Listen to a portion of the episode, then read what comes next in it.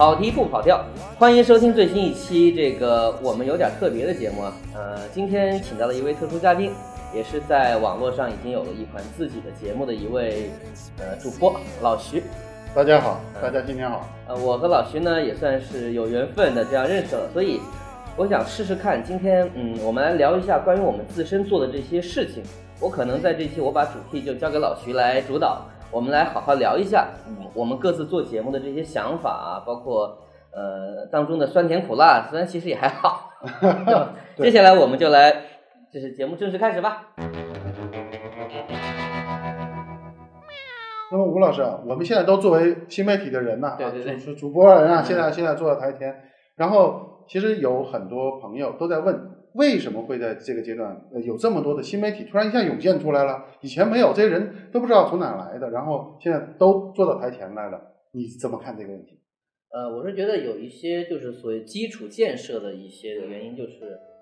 网速提高了。啊，对那个手机便宜了，或者说智能手机化的这些 A P P 什么的，帮助了这些怎么说，我们这些主播也好，一些思维也好，进入到人们身边了。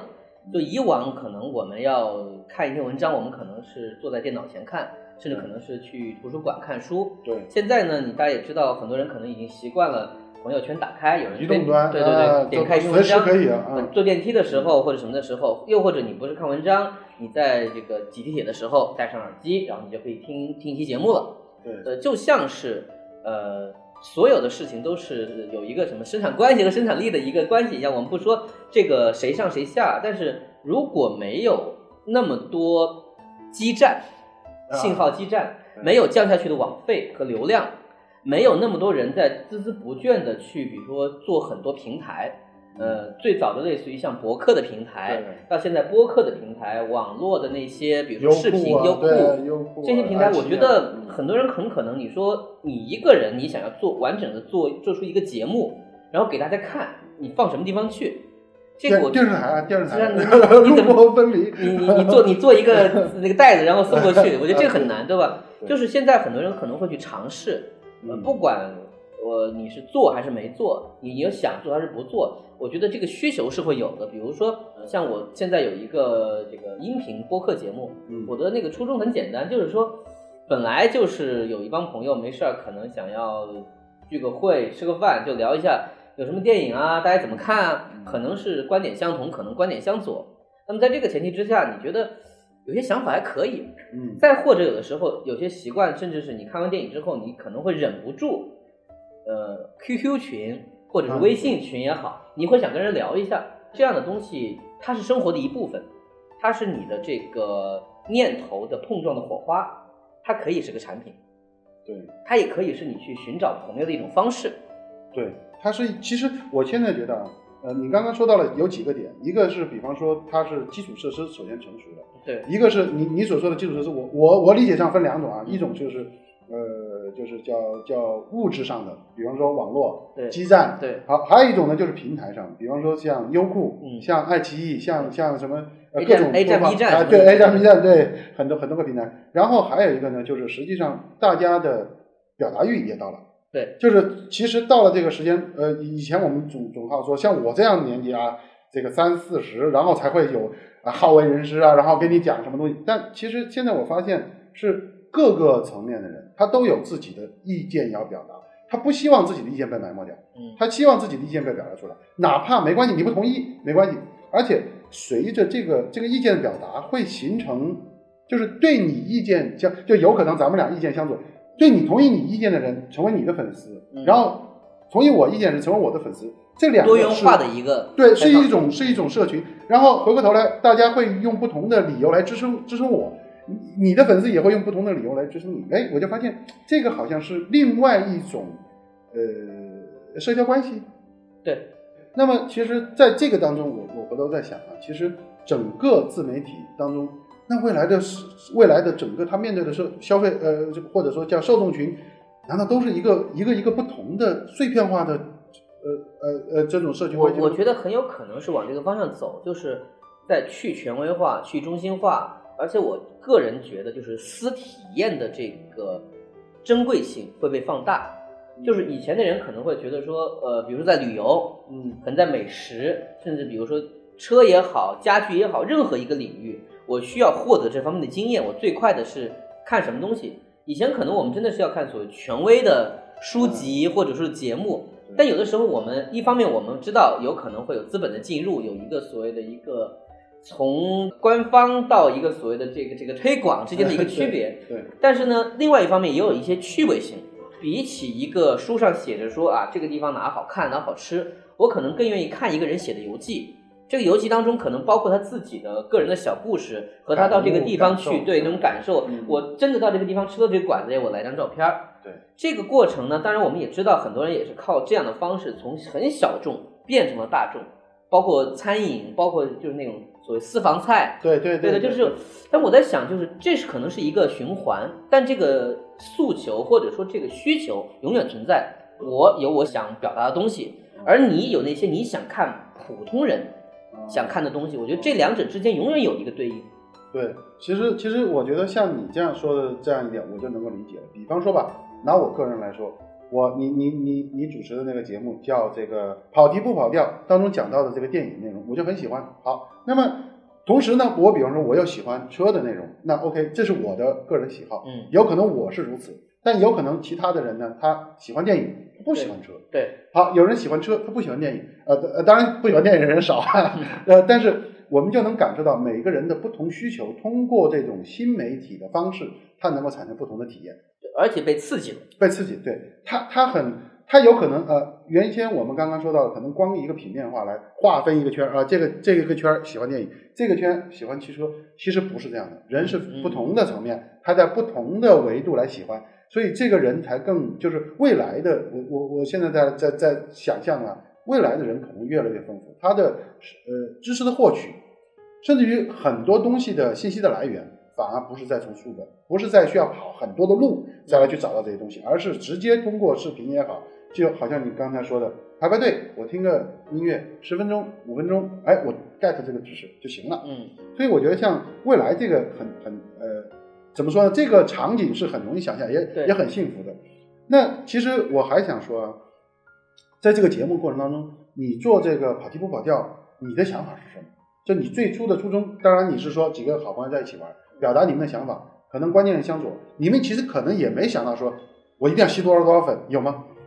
这有粉肯定是很高兴的，对吧？啊，对，对吧？这个是一个成就感。啊，对，但是呢，我我个人觉得就有两点我是非常清楚的。嗯其一就是说，这个节目肯定是一个基于个人意志的节目，尽可能不被他人影响。比如说，我这期我想聊电影，下期我想换一下，我想聊点别的东西。比如我们聊了一下，聊过武侠，聊过动漫，就是文化这一块儿。可能哪期我们真的我们就聊一下美食，我们可能就会很偏激的说一下到底豆浆是咸的好还是甜的好，就类似于这种话题嗯。这个肯定是基于个人的乐趣和个人的意志为主，我觉得这个很重要。还有一点，我觉得它也可以是一个很好的记录，就是它变成了我，也许我十年后看我自己的观点，我会觉得是哎在说什么，对吧？但此刻很重要。我我的这一刻被铭记下来，但这个铭记这个话有点重啊，就是说，但对我来说，可能它降低了我用笔可能写下来，或者说用一种什么方式把它变成一个呃一种记录方式，记录方式哎对，或者说你想大家想一想，我们在碰撞的过程当中所呃话题所达到的那个领域是立体的，啊对，对吧？而不是说我一个人我在家写一篇日记，那样的日记呢，有的时候你写着写着也会很累，或者又或者你可能会觉得很偏颇，对有时候你不一定想清楚。对，有的时候我觉得把它变成一个节目，这个节目有的时候我自己回头在听，包括我那个时候的语气，呃，我个人是觉得一个人说话，你的动作也好，你的语气也好，是比文字其实要更生活的。对虽然有的时候你会觉得文字会相对更凝练，或者说更加的这个有逻辑，对，准确一些，或者说更准确一些精准一些，可是有往往我们不要求那么高的话，你会发现，当你想写一篇文章的时候，你需要付出的那个时间成本和心理压力成本，其实往往又变大了。比如说，你说，哎，我把这个事写下来，你就不想写了。对，其实有时候吧，就是人很多的时候有表达的欲望，他表达可以用语言，可以用文字，但是你用语言的时候就来得快，很直观的反应，马上就哪怕可能有问题，啊，对哪怕是错的没关系，没关系。没关系，你马上表达出来。可是你要写成文字，你得先记下来，你得你得斟知酌句，然后逐步逐步才把它写出来。所以我我很赞同你的观点，就如同我们做这个徐行这个节目，我的初衷啊，其实呃就是呃我们这个团队其实大家在一起商量做徐行的时候，我就曾经跟大家说了一个观点，就是随意，嗯我们不要做那么大压力，不要坐到台前做一个老师给人讲课啊嗯，这个车是怎么样，这个车很讨厌。我首首首先我说，虽然我这个呃学是我是这么学过来的，但是我很讨厌别人坐在台前给我讲课。你别给我讲课，你给我讲故事。就分享。对你跟我分享你的感受，你跟我分享你的故事，我倒觉得哎挺好，哎我能记住一些东西。OK，这些知识往往是我记很长很长时间，所以我觉得我在给呃做续行的过程当中啊，感受到的一个东西就是，第一，很多呃专业，由于我们近一百多年的这个专业大分工，人越来越专业，你会发现专业跟专业之间有壁垒。嗯这种壁垒是很难打开的，就是很少有人是知识面特别广，然后又特别精深的，很少。一般都是在某一个领域非常深，然后其他的人进不来。嗯那么我们做学习实际上是非常是想把各个专业的截短，别人都挖了一百五十米，我们都把它挖到三十米，然后展现给你看。其实我们回头想想，咱们现在的领域越来越专业以后，作为一个普通人，你很难受的。可能您在呃电影这块很专业，可是你回头再来叫房地产的这个设计这块，嗯可能就不那么熟悉了。那但是你要买房子的时候，可能就需要 get 一些知识，对而这些知识是能够帮助你更快的找到你想要的房子。呃，我拿房做比其实很生硬啊，最好是拿车做比。对那同样的道理，其实我也不介意。就您刚刚说的这一点，我非常赞同。我们徐行这个节目，其实很重要一点就是希望把专业知识翻译成浅显的知识，然后展现给大家。只不过我们现在先说的是车，因为我的人生经历也还可以，就是也经历过车，也经历过房地产，所以我们可能接下来会说房地产，还会说一些其他的东西，比方说一些大企业的管理。有意思都行，对吧？对，我觉得你这点说的非常好，就是有些东西我不一定要有什么意义，我很讨厌这词儿，就是特别是做自媒体节目，你别说有意义，你别跟我说有意义，我就不想听了。嗯你相反没意义，你就给我 get 一些有用的没用的知识，但是我能在生活中，哎，突然的可能我听你这个节目灵光一现，我有我的想法，OK，你这个作用就起到了，嗯我开心了，我开脑洞了，就就嗯就或者脑洞开大了，OK，就非常开心。这其实我我也想知道啊，就是在整个这个呃，您在做这个呃节目过程当中，因为是播客嘛，是纯音频的。其实我们知道纯音频它是有音频的难处的，因为像你为什么选三个人吧？就是在这一块我就觉得很奇怪，因为像纯音频的节目，很多人都是要强化主持人自己嘛。就像我现在做视频节目，我尽可能的就不请嘉宾，像您这样的嘉宾那另当别论啊。但是我尽可能的就自己嘛，不要让别人有这个呃呃注意力上的转移。可是您为什么这么呃自信，能够请到三个人，然后一起来做这个音频节目？你们而且我知道做音频节目语音这块儿如何，就是两人之间的配合，你们是怎么做到的呢？我其实觉得三个人是一个比较好的一个选择，其实也没有刻意嘛，就是啊刚好有的时候就是三个朋友在一起一坐就能够聊起来。其实我也我也试过一个人做，也有一个人聊的，也有三个人聊的，有可能也会有更多。我个人觉得，其实从感受来说，呃，没有做过这种事儿的观众，其实可能一做就明白了。就是当你一个人讲讲东西的时候呢，你可能会觉得比较容易干，因为你没有一个对象。那对没有反馈嘛？就是没有没有对没有反馈，嗯那么你就可能只能说慢慢的说，把我想说的说东西说清楚。嗯这个时候就面临一个问题，就是其实你很容易会说的会自己感觉没劲，就你也不知道你说的好不好。啊，其实其实对吧即便你准备好文案，但但别人不想听啊，我也有这感受。对，嗯然然后？呢，也如果是两个人的话呢，又会涉及一个新的一个问题，就是我觉得要么是一个人说，你你的好处是自由，对，要么是三个人，有一个人是可以拉一个所谓的拉拉主 key 或者是主持人，啊，他可以不停的发问，因为我个人感觉，你的脑子当中，如果你一边想着要去主持，你要去考虑节奏，考虑这个话题我们现在到哪了，是不是要进入下一趴，是不是要有一个比如说所谓的悬念，嗯要不要进广告？虽然还没有，对吧？然后，那么你还要想着说，其实我也有想讲的事情，我也想讲清楚。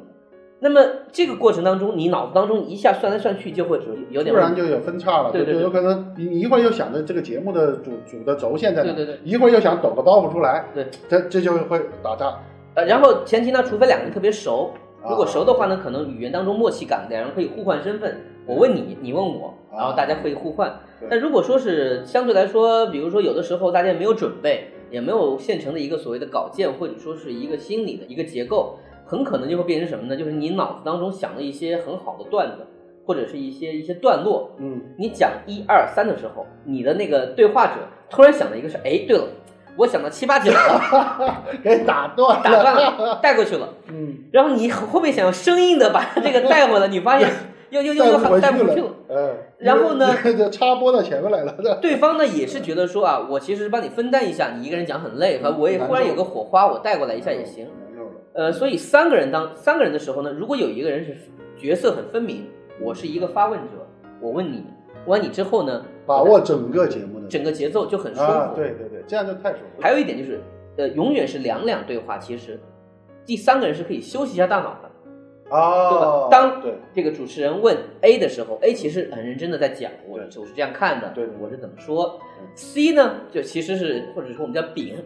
有点乱，啊，他可以插话，对，也可以不插话，他我可以休息对，可以休息一下整理一下。我也在想，哎，你这个东西你引起了我的兴趣，我来打断一下，我来说一下，你要再讲继续讲，对或者呢，我有一个完整的，我等你说完我再说。对，对结果呢，你说完之后整，理的过程，对主持人就可以以说，哎，那你怎么看？很自然就过来了。。对对对，难怪所以我觉得就是呃，在这一点上呢，当然播客会有，比如说声音角色的一个问题。如果大家声音音色很近，有的时候可能，比如听的人会觉得说，哎呀，我分不清我谁在说话。谁在谁哎谁对，有有可能会这个呢，我觉得是一个相对来说比较小的一个问题。如果说你听听久了，听熟了，慢慢这个人怎么用词，慢慢这个人可能哪些文口化习惯口音的问题是都都可以变成一个标识感嗯、角色感出来就好了。啊，其实我觉得这个是个成本问题。像我刚刚说，首先你要开心，对然后他不要占用你太多别的时间，你工作的时间等等，它要能够在你的生活当中给你带来一些，你说的这一点啊，我突然想到，就是在拍续行的时候，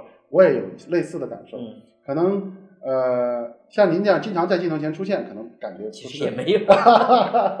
我是我是在此之前，嗯就做这个自媒体之前，很基本上没有在镜头前出现过。嗯然后呢，有想法吗？有，有有自己的独特的见解吗？应该说，呃，在朋友之间一起聊的时候，觉得哎还可以，嗯老徐的这些想法还还蛮独特的，可以说一说，呃，可以大胆拍一拍。然后我拍出来以后，我就发现一个问题，怎么呢？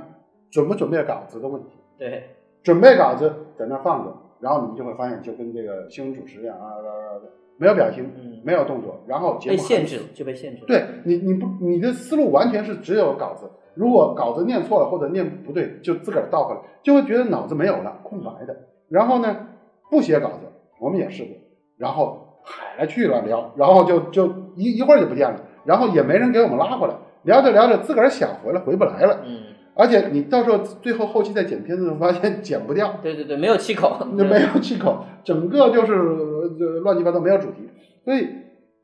就为这个部分，我们我其实回头再来想啊，就是真正那些做自媒体的人，其实真不容易。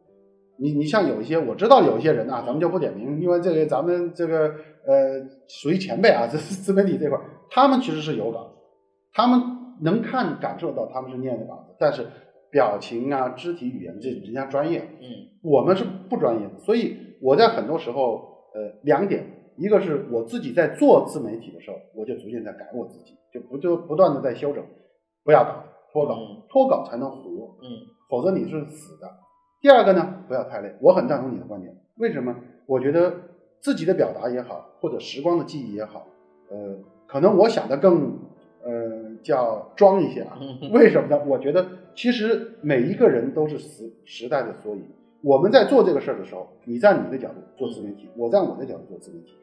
就如同你说的，十年以后我们再看，哎呀，这什么玩意儿？这俩这当时自己怎么能蠢到这种程度，或者说怎么能这么不要脸，敢敢敢敢露脸？都是社会的错。但是我是我觉得从另外一个角度，你跨过很多年以后，你他记录了再来看，这是这个时代。对，这个时代哪怕很 low，嗯哪怕很很怎么说呢？各种不成熟，各种很不对，呃，错了没关系，它是这个时代的展现，它是我们这个时候真实的想法。有想法有什么错呢？对，你这个时候以后你总会对吧？你现在可以错，所以我在想，其实做自媒体节目也好，包括我们在做这个过过程当中，有很多很多的呃呃不开心也好，开心也好，我觉得都不重要，重要的是什么？这是这个时代应该有的一个记号。我们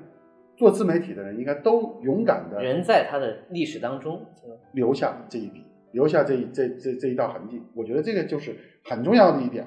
对，我觉得是有一个呃，我插一句说一下，就是我呃，我是一个曲艺爱好者，就是啊我前两年加上今年，我都写了一个很长的文章。呃，前几年写的是冯巩，最啊最近写的是姜昆，就是讲他们三十年在春晚的舞台上所演出的所有的这些相声作品的一些回顾。嗯呃，写的时候我一开始只是想的我是个盘点，嗯。嗯，可是写下来以后，我自己的感受，你能看见，就是一个一个人从他二十来岁的时候登上这个舞台，那个时候的春晚的舞台是什么样子，那个时候他们讲的什么内容，嗯。到后面你会看看到很多，其实当年的很多相声，你现在听不是很好笑，可是它里面讲的很多词儿，很多困惑，很多讽刺对象，其实它很多讽刺对象现在已经不存在了，因为整个那个寄生在这个上面已经都没有已经没有了，对，但你会想起那个时候，比如说讲到粮票，对吧？比如说讲到什么什么中国女排，就是等等每一个时代符号，哪怕是一个就是一个所谓喜剧作品，一个相声作品，它也铭记了这样一个时代的烙印，也带上了他关于他可能当时想，我只是说我现挂一个这个这个话题，可是这个话题因为它在这个当中成为了一个生命力的象征。对现在的人，我看，比如说看历史剧、看记录是一种方法，在相声当中，你也能看见那个时代的人是怎么想的，他们认为什么样的问题是是是问题，现在可能不是问题了。对你这一说，哎，突然一下很启发我。你这一说，我记得最早的时候，好像相声就是就是在老一辈的那个那个宇宙牌香烟对对对对对，马季，马季嘛，马季马老师他在这个节目当中有有做宇宙牌香烟，而且那个时候他反映的什么呃环球的公司的大托拉斯，对？对大托拉斯的这什么经理呀、还有就是倒爷啊，那时候那时候专用的词，就如同你说的，随着时代的记忆，现在很多九零后，我相信他都不知道什么叫倒爷，对对对而且都不知道倒买倒卖是原来是要抓起来的，这是这是一种罪，这不正常做生意吗？但是那个时候，在特殊的年代，它就是这样的一个一个存在。其实，其实呃，我觉得吧，这就是时代，它走过去了，我们可能可能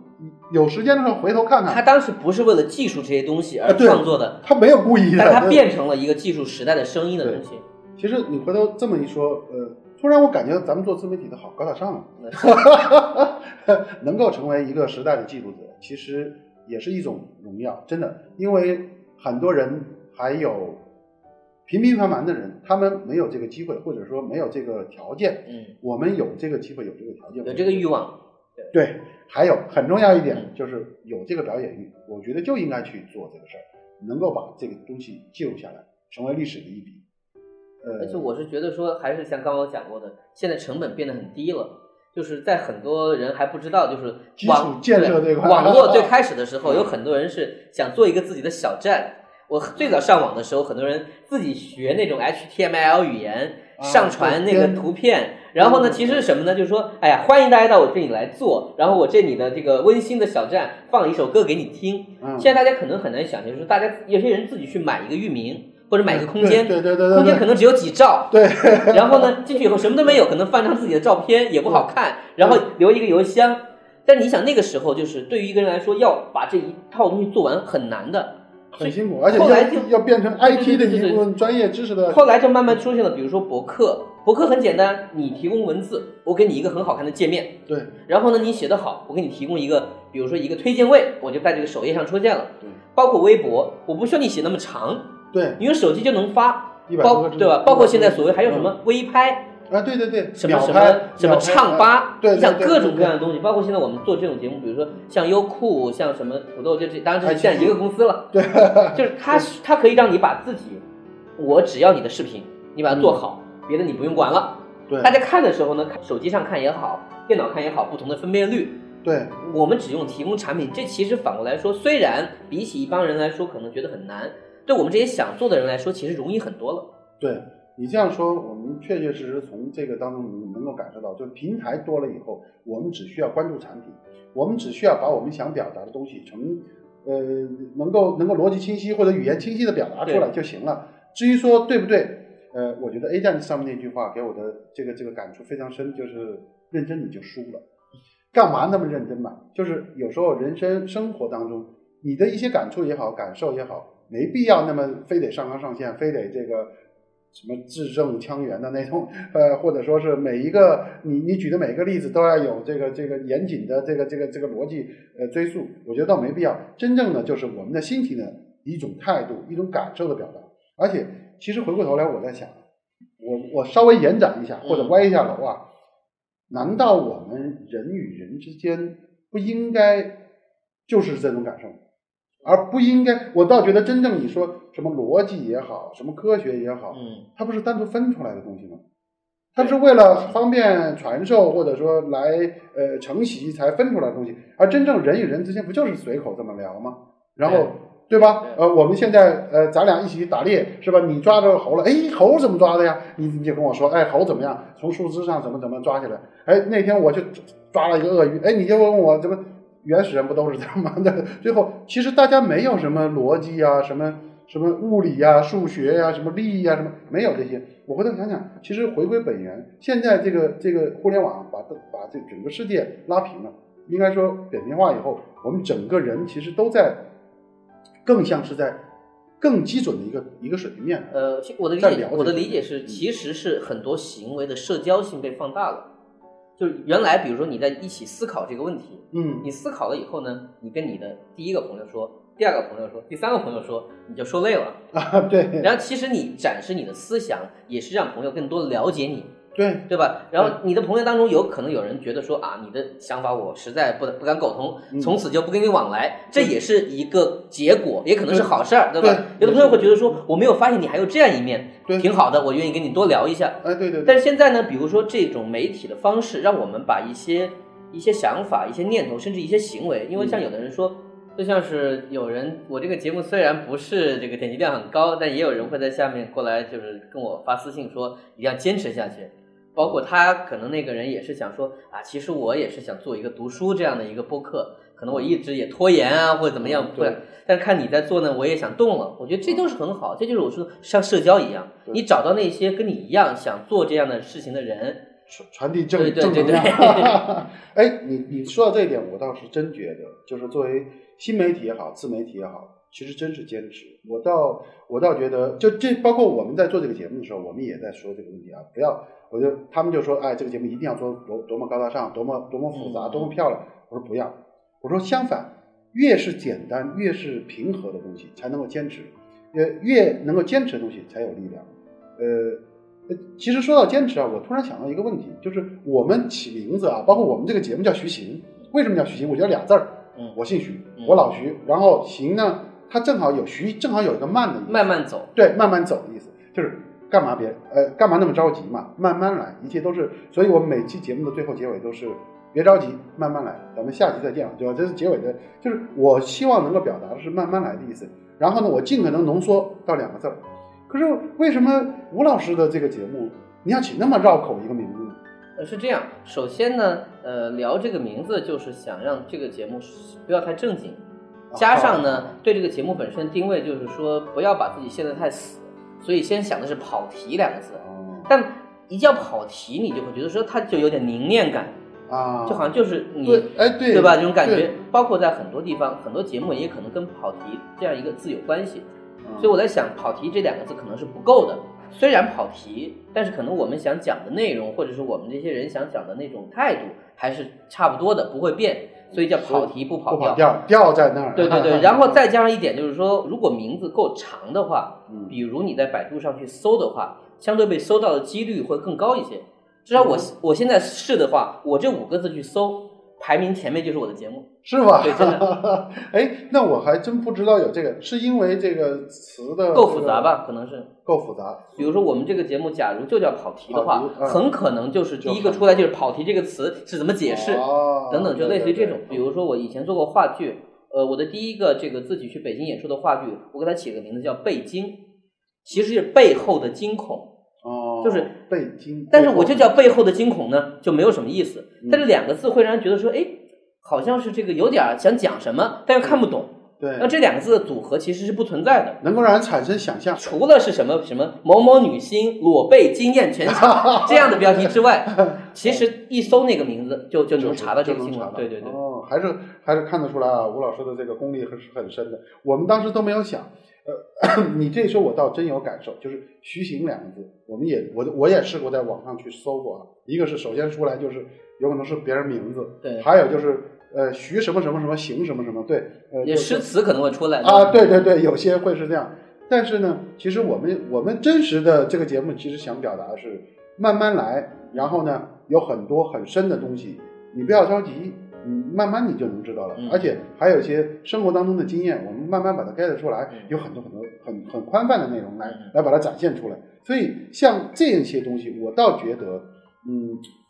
咱们是两个不同起名字的这个思路啊。对对对，但是能感受出来，可能我我我看出来了，你的更高干一些。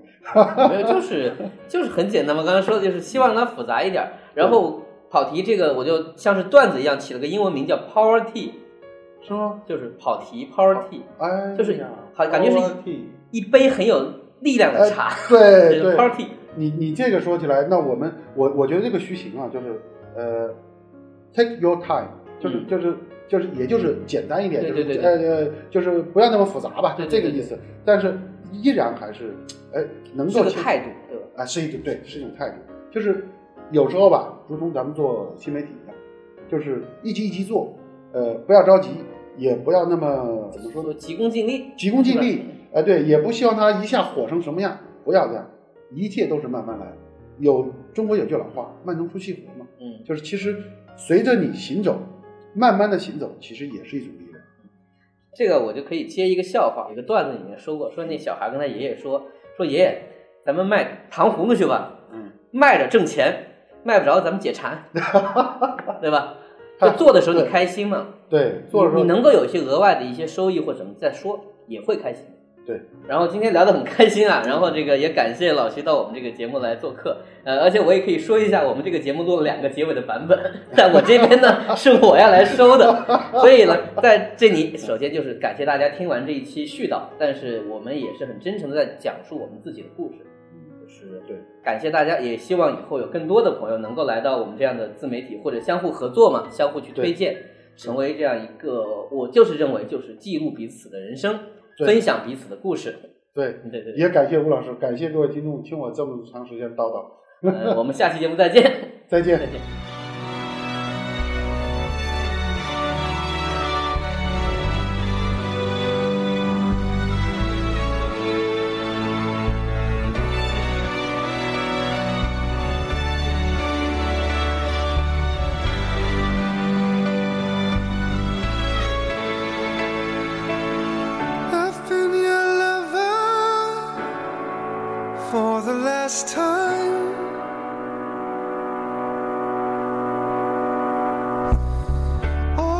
Pretending, God knows that we tried.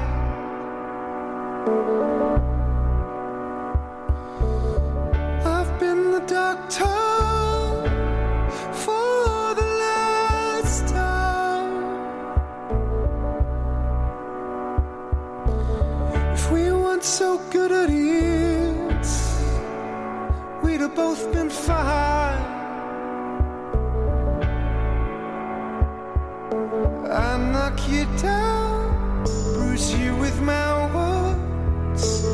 I patch you up, now it's your turn.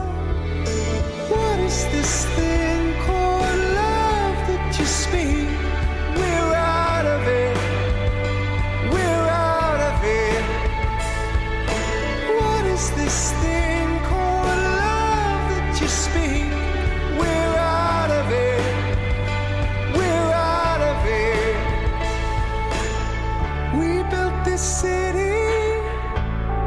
we tear it to the ground.